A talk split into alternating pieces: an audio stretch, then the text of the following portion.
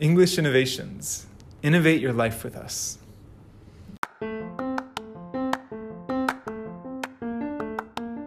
こんにちは。 English Innovations のジョーです。我々 English Innovations は、TOEIC、TOEFL、IELTS の対策専門塾です。このポッドキャストは、 English Innovations で英語のスコアを達成して留学した生徒さんの English で自分の人生にイノベーションを起こしたストーリーを配信しています。本日はゲストの卒業生として引き続きたけさんをお迎えしています。スコア達成編では English Innovations で勉強した時を振り返って話を聞かせていただいたのでこの回ではたけさんの留学について話を聞かせていただきたいと思います。たけさんどうぞよろしくお願いします。お願いします。えーとまずはじめにたけさんの方から、えー、とご自身の自己紹介を簡単にしていただくことできますでしょう。はい、えー、たけですえっと EI には半年間えっと2017年の後半から18年の頭にかけていました。で今は、えっと、オレゴンのオレゴンにあるオレゴン州立大学の方で、えっと、メジャーはビジネスアドミニストレーションとして、えー勉強しています。ありがとうございます。オレゴン州立大学で学ばれているたけさんですがまず留学しようと思ったきっかけまた海外の大学に行こうと思ったアメリカの大学に行こうと思ったきっかけっていうのはあったんですか？まああの前にテレビで見たああのテレビ番組でなんか「アナザースカイ」っていう番組があってそこでその34年ぐらい前かなに健城徹っていうその検討者の出版社の社長が出ててでなんかまあその人はなんかまあ出版会社だから本を売ってるんですけど、はい。でまあその人のなんか信念に惹かれたというか、うん。でっていうのはまあ他のビジネスもいろいろと何デベロッパーとかいろんななんかジュースのお店とかやったりもしてるんですけどあのそういうのやってる理由として、まあ、その出版会社の方検討者の方を支えるためにやってる。っていうのも今なんか出版社っていうのはなんかあの社用社用産業というかだんだんその収入収益が下がって縮小してるあの状況で。でまあそれでもまあ赤字になってもそのビジネス出版社っていうのは続けていきたいっていうことを健城徹さんは言ってて、っていうのもまあ何彼が子供の時になんかいじめられた時とか一人の時とかも本が近くにあって。でまあその本に支えられた。でそういうことをそういう思いをみんなみんなにも分かち合えればいいとかそういうあのなんか誰かの支えになってほしい、うん。一冊の本が。っていう思いっていうのはすごいなビジネスそういうなんか思いを聞いて、うん。ビジネスってすごいいいなっていううん。ふうになんかあの感銘を受けたというか、うん。でビジネスをやりたいなと思って、うん。でまあみあもちろん日本でビジネスね学部あるし、あの学ぶって選択肢ももちろんあったけど、まああの、まあ、偏見もあるかもしれないけどあのアメリカがなあのビジネスのセンターあの中心地っていうイメージがその時はあってで、まあ、どうせ学ぶんだあればあのグローバルスタンダードも兼ね備えたアメリカであのビジネスを勉強するのがいあのいいい意味で手っ取り早くあのビジネスをあのしっかりとあの基礎からあのアカデミックなレベルまで学ぶことができる。じゃないかなと思って、えっと、アメリカ留学するってことにあの決めましありがとうございます。大学はオレゴン州立大学をたはい。行かれてますけどはい。まずこうなぜオレゴン州立大学にしようと思ったのかっていうので、まあ、アメリカのも他にもいろんな英語圏でもあるじゃないですか、うん。まあ、イギリスだったりオーストラリアだったり、まあ、なぜアメリカにしたのかそしてなぜオレゴンにしたのかっていうのはあったんですかあのまあ親とかからはカナダとかオーストラリアどうなのとかっていうのはまあ言われてて、はい。でももう何親がまあそういうところ好きだから、まあいいんじゃないのって言われてたけどまあなどうしてもイメージとしてはまあ英語って言ったらイギリスかアメリカってイメージがその時はあって、でまあなんかまあ両方とも何政治的な問題で、まあ、不安定な状態ではあったんですよあのイギリスはなんか EU 離脱とかアメリカはなんか政治が不安定な状態っていうのが続いててでまあどうしようっていう思いはあったけどでまあでもまあどちらかどっちをシリアスに取るかって考えたら、まあ、イギリスの EU 離脱っていうのはかなり大きいし、ん。でビザの問題も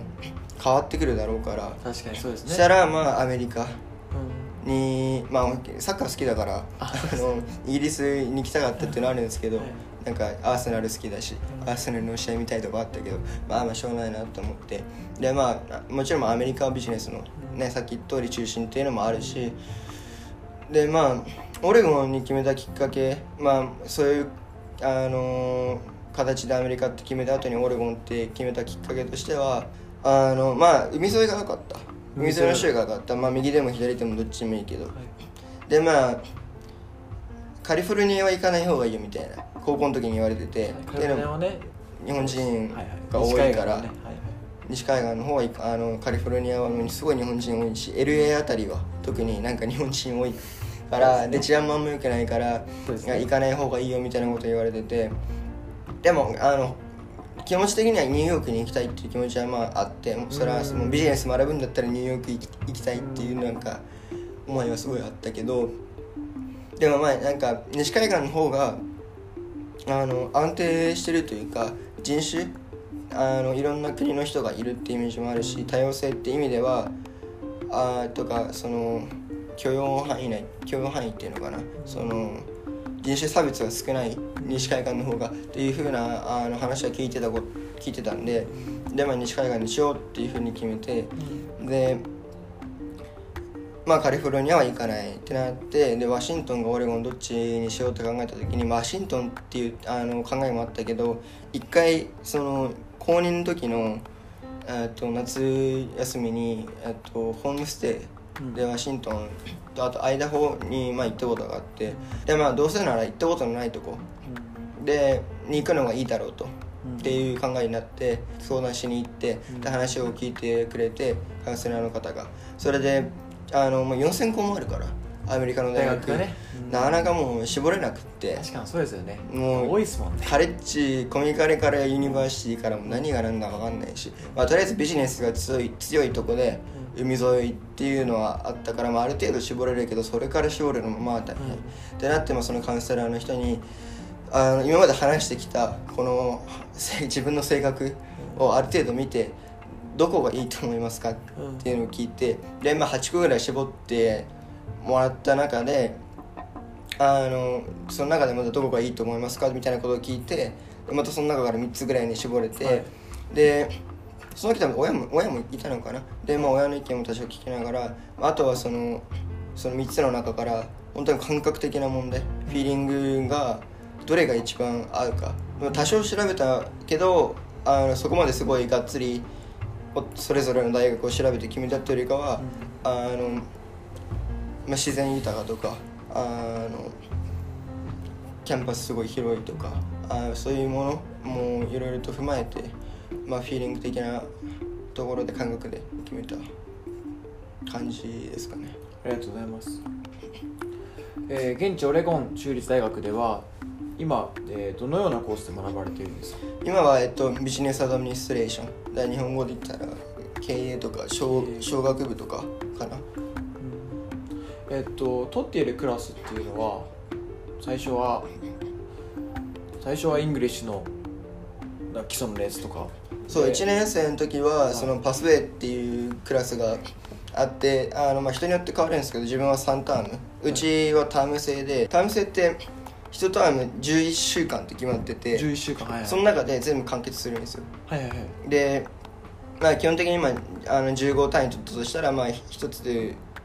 のクラスが3単位だと仮定して、まあ、5クラス。で5クラスは全部その11週間以内で終わる、うん。で最初の10週間であのイントロダクションからあの最初の授業から最後の授業まで全部終える、うん。で最初の最後の11週目でファイナルってやって、うん。でミッドターンはその最初の10週間の中でクラスによって何個かあったりしてでそれがその11週間ので終わるその完結するあれが、えっと、1年間で3つあるみたいな。そういうことですね。そういう感じで。なるほどなるほど。そっか。でもその最初の1年生の時はそのえっと秋冬春って、まあ、そのパスウェイも取りながらメジ1個メジャーのクラス取りながらあとバックコアを2つ3つ取りながらっていう風な感じでで、まあ、 Pathway っていうのはまあその留学生のためのあの英語アメリカの英語に馴染みましょうみたいな、ん。だからライティングスピーキングリスニングリーディング、まあ、全部やったし。で、まあまあ、一番大きかったのはまあライティングかな。ライティングの基礎を学ぶっていうところが多分アカデミックなライティング、あのメジャーを絞っていく中ですごい大事になるから。っていうことを言われてそれでまあ学んでって、まあ、すごい一番1年生の時に印象に残ってるのがそのメジャーで取ってたビジネスのクラスであの最初の秋のターンは普通になんかもうイントロダクションみたいなこういうクラスですよみたいな感じでやあの柔らかい感じで進んでったのがえっと冬と春かな。だから2ターン目3ターン目からそのチームを作ってビジネスのえっと CEO1 人とマーケティングオペレーティングでそれぞれ1人リーダーがいてでその下にそのそれぞれマーケティングとオペレーティングのメンバーが3人ずついて、3人23人ずついてみたいな感じでのチームであの物はある程度決められてたけどその中でまあその材料とかから何を作るかは自由みたいなっていうのがあってで自分たちそのゴールあのープロフィットゴールってあるじゃないですか、それはあのある程度決められててでそれにたその達成具合である程度の成績も変わってくるみたいなおっていうような感じがあってでもその経験がすごいのが楽しくってでも自分たちで最初チームで集まってあの話し合いとかなんか自己紹介から始めてで何誰がどこのメンバーなのみたいなマーケティング誰やりたいみたいなところから決めてってでそれぞれ何を作りたいのみたいな。竹君どこやったんですか？えっとマーケティングのメンバー。マーケティングだったマーケティングが好きでオペレーティングよりはマーケティングの方が多分性に合ってるなと思ってでマーケティングやってで最初何作るのみたいな話になった時にあのなんかフォンケースフォンあのだから iPhone を iPhone スタンドみたいなのを作れを作る作ろうみたいな感じになってでまあ最初作ってで初めてのそのセールスイベントみたいなのがあった時に全然売れなくってそれが。で何か改良が必要だと。うんでどうするってなってそれどうやって評価されるんですか？その売れるか売れないかとか。でも自分たちその何そのセールスイベントで自分たちでそのブースがあってそこに物を置いてで他にもチームがいてで、まあ、ビジネスのその建物でやるんですけどでみんなスイベントとかもあるんですね。そうそれでみんなそれでもあのプロフィットがあはいはいはい。決まってくんでどれだけ売れたでそのエクスペンスとか、はいはい。そのまあ何費用、はい経費とかあとコストの話ですね。コストの話とかっていうふうになっててでそれでまあねマージナルプロフィットとか。はいでそういう話。でそれがまああの最終ゴールで。うん。でどうするのみたいな。最初全然売れなかったねみたいな話になって。で自分があのその何いろんな機能をつけた方がいいんじゃないみいいいいんじゃないみたいな。つけた方が売れるみたいなことを言って。でそれで何をつけた方がいいと思うのみたいな話をみんなでした時にペンホルダーとあとカードホルダーだからもう要するにその素材素材は木でできててはいはいで、まあ、あとはもうその機械で削って穴開けるとかってだけだったんででフォンスタンドの部分はある程度出来上がってた。であとはそのスペースは他にもいっぱいあったんでそこの一つのこの縦1 0センチ横7 8センチぐらいの、うん。あのし何四角の中に。でそれをそれがあった時にペンペンホルダーとカードホルダーも付き合うみたいな。でなんかペンホルダー開けた時にこれなんかロボットみたいなんじゃないみたいな話になって。でなんか何？このロボットみたいな感じになるから立てれたら。立てたら。そこになんかネクタイつけたり。でもっとなんかおしゃれになんかみんなの購買意欲を増すよう増すためになんかいろんな何？ガーゼとか。うん。なんか色付きのなんか緑とか青とかのガーゼつけてなんか好みのオオーダーメイドもできますよみたいな。こういう色がいいみたいな。こういうデザイン好きとかっていうのを言ってくれたらあのそれぞれの好みに合わせて作りますよみたいなこともして、で結果的にそのゴール目標金額のにはあの到達して。達成した達成。ギリギリギリ達成して。っていうのがあって。だからそのそチームはすごいいい雰囲気で、確かにいいですね。まあ、苦労が一つあって、はい。っていうのも、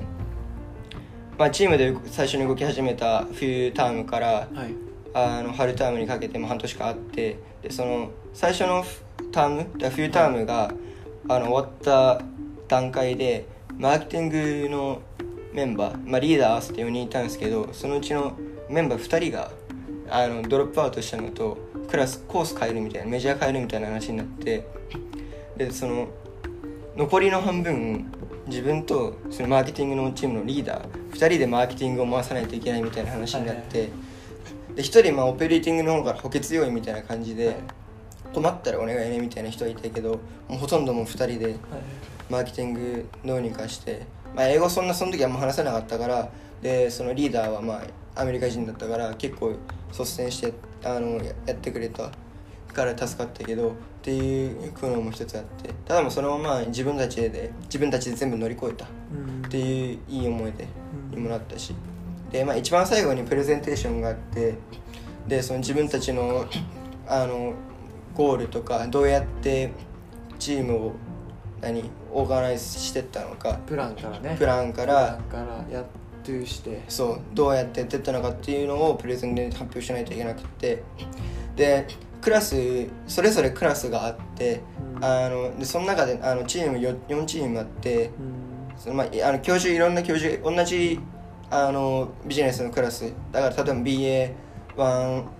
で162って言ってもあの違う教授で何個かクラスがあってで一つのクラスで、まあ、4チームあってでまあそのクラスのプレゼンテーションで勝ったんですよ。で毎週金曜日にあるその他の何教授に教えてもらってるチーム全員集まるでかいホールでやるその、まあ、授業みたいなクラスがあってそこでのあのプレゼンテーションのコンペティションにまで勝ち上って。あそういうことか。最初その細かいクラスのやつではまずか勝ち残って。勝ち残って。次のやつでもまた勝って。勝ってみたいな。でそこの予選でも一回勝ったのかな。で最最後のもう決勝みたいな決勝トーナメントの最終戦みたいな。で、まあ、8, 8チームは4チーム8チームぐらいいてその中であの1個なんか1秒ぐらいね飛ばしちゃったんですよ自分が。であ、まあ、その時ちょっと後悔したけど後々も気づいてちょっとなんか時間あなんか間できちゃったから。ただもう結果的に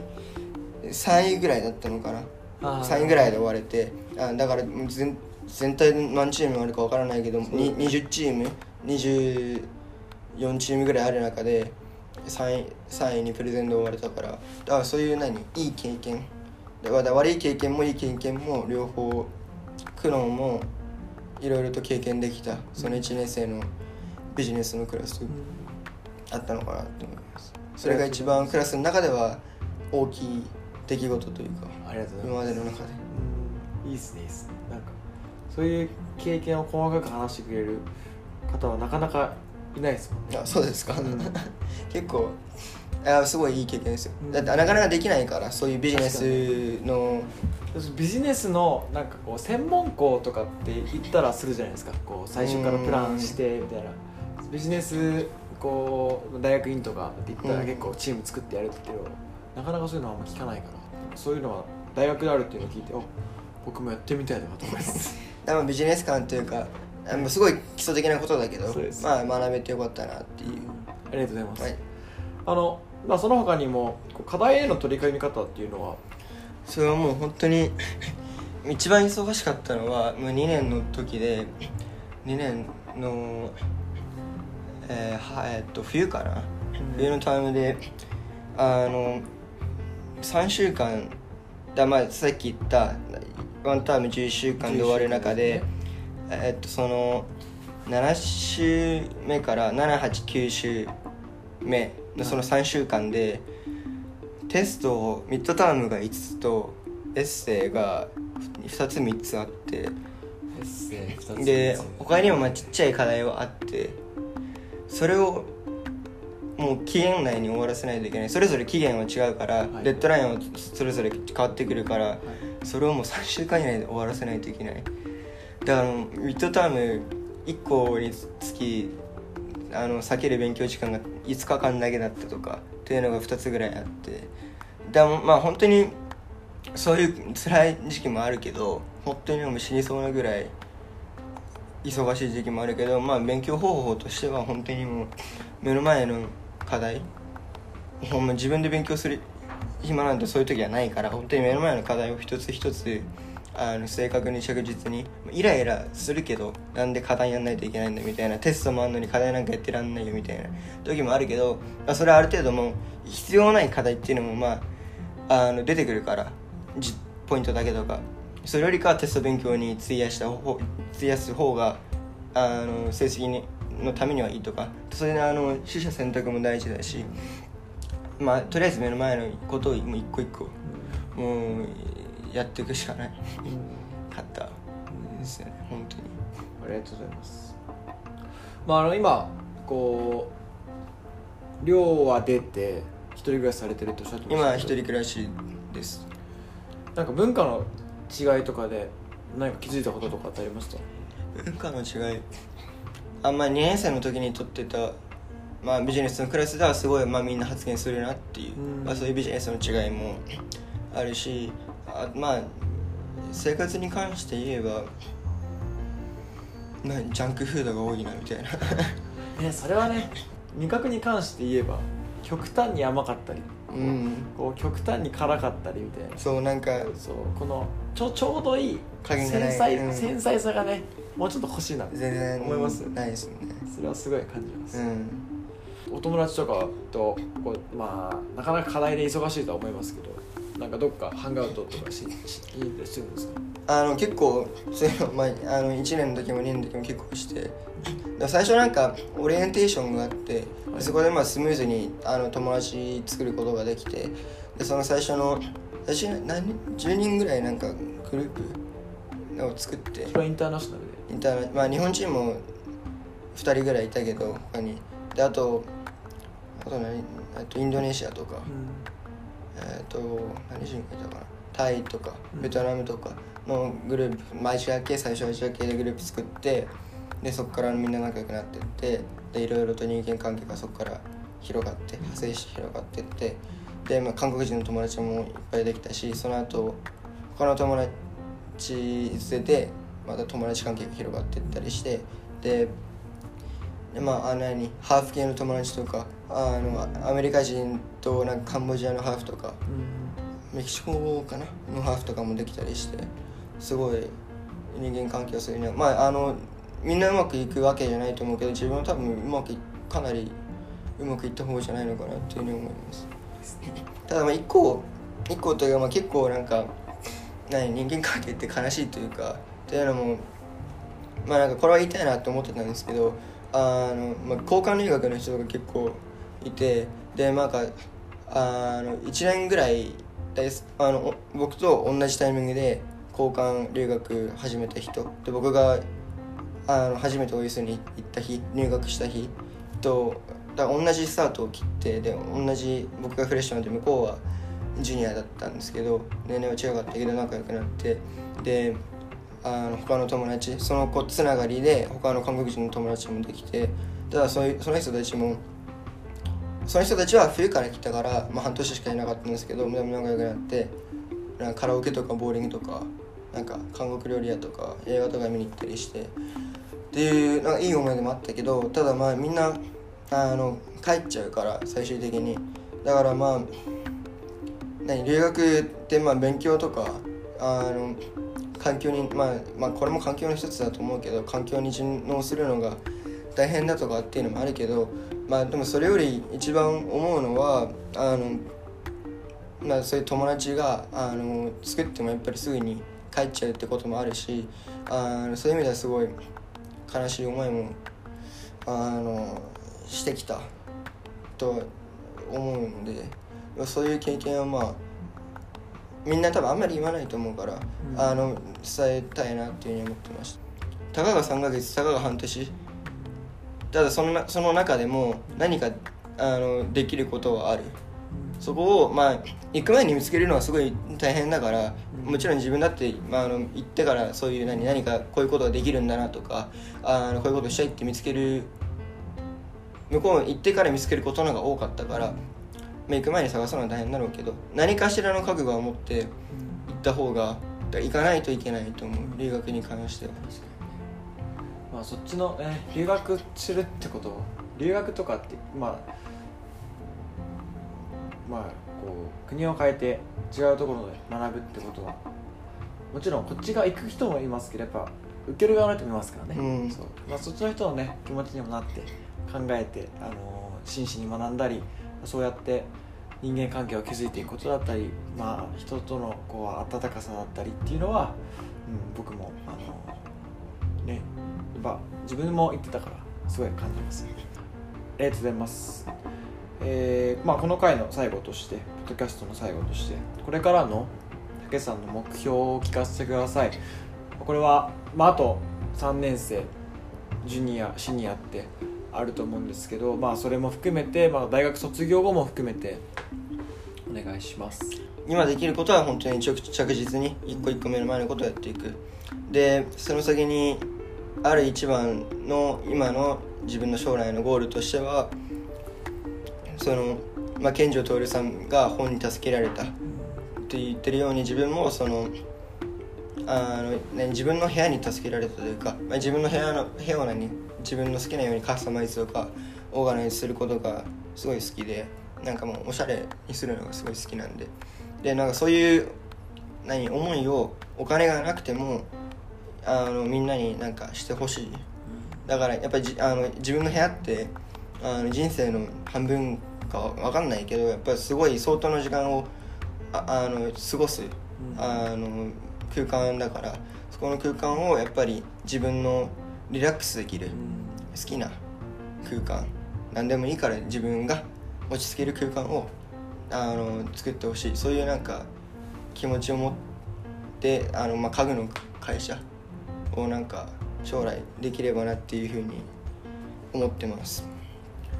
ありがとうございます。なんかすごいこう熱いメッセージがいろんなこういろんなこう箇所にね含まれてる。あの竹さんのポッドキャストでした。本日は貴重なお時間ありがとうございました。ありがとうございました。ではまた。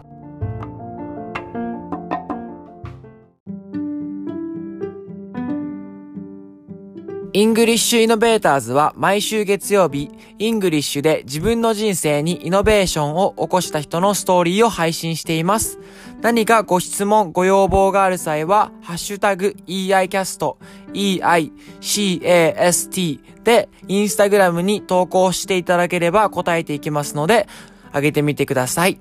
ではまた。